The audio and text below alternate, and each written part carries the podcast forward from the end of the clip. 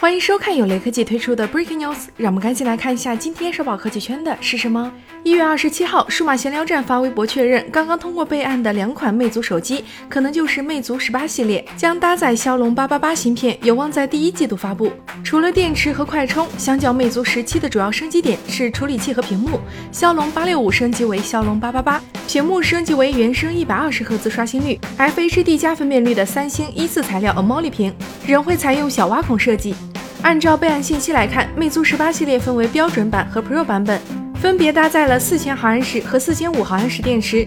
疑惑的是，标准版似乎还是三十瓦充电功率，专业版也只有四十瓦快充。现在主流安卓旗舰的充电功率已经来到了六十五瓦以上，魅族十八系列的充电功率在旗舰机中可能只比苹果、三星快一点。近两年的魅族手机一直保持着产品线精简而产品设计精巧独特的路线，魅族十七系列已经用盈利带来了回报，如无意外，魅族十八系列也会延续这样的产品风格。对于魅友而言，还是。熟悉的魅族，对于普通用户选购魅族设计可能就需要更多理由了。经过长期打磨并再度降价的魅族十七，或许也是一个不错的选择。